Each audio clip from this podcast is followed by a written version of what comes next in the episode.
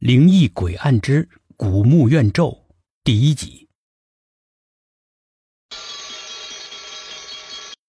闹铃响了，苏应真急忙从床上爬起来，梳妆打扮之后，当他出现在饭厅的时候，大哥苏敬轩看了他一眼：“你确定穿成这个样子上班去吗？”“是啊。”苏应真向饭桌对面的镜子看去。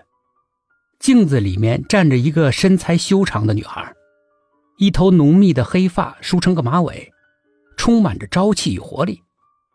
皮肤白皙，柳眉星眼，长长的睫毛像两把小小的扇子上下飞舞着，灵动动人。小耳挺的鼻子如同一件艺术品，小嘴微微上扬，满含着笑意。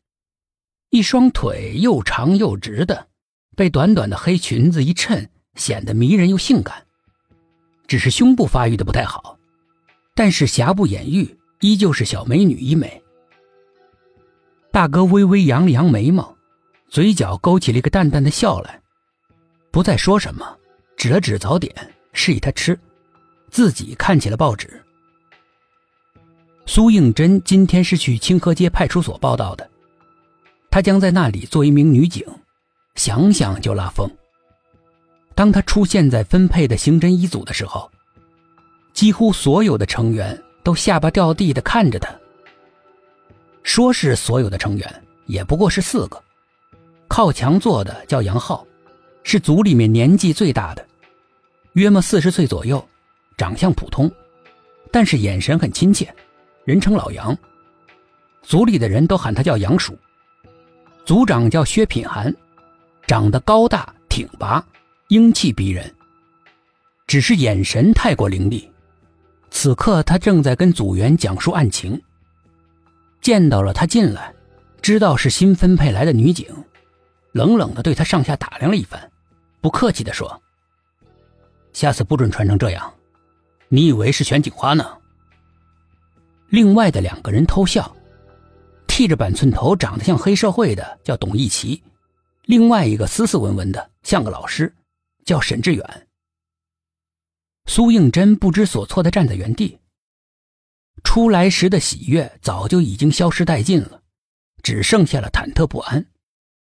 老杨连忙站起来打圆场：“啊，好了好了，第一天来嘛，不懂规矩，我会跟他说的。”然后转过脸对苏应真说：“哎，来坐我这儿，我我姓杨。”以后叫我老杨叔就行。苏应真偷偷瞟了薛品涵，他还在那臭着一张脸，好像是有人欠他钱似的。刑侦一组刚刚接手一件连环杀人案，说是连环，却找不出两个案件的联系。如果硬要说有共同点，就是当地有座古墓被考古学家发掘了，那两个人都是在古墓被挖之后死掉的。一个叫李浩，是个三十几岁的男人，死的时候尸体已经严重脱水，干枯的像个木乃伊。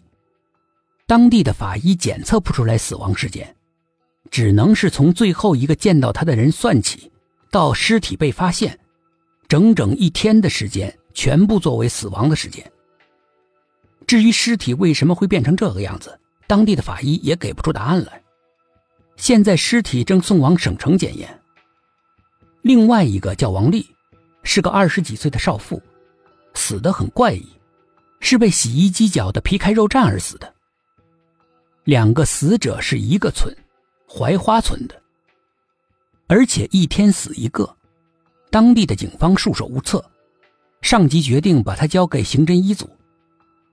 他们这个组在全省是以破解疑难案件著称的。分析完案情之后，组长决定去现场。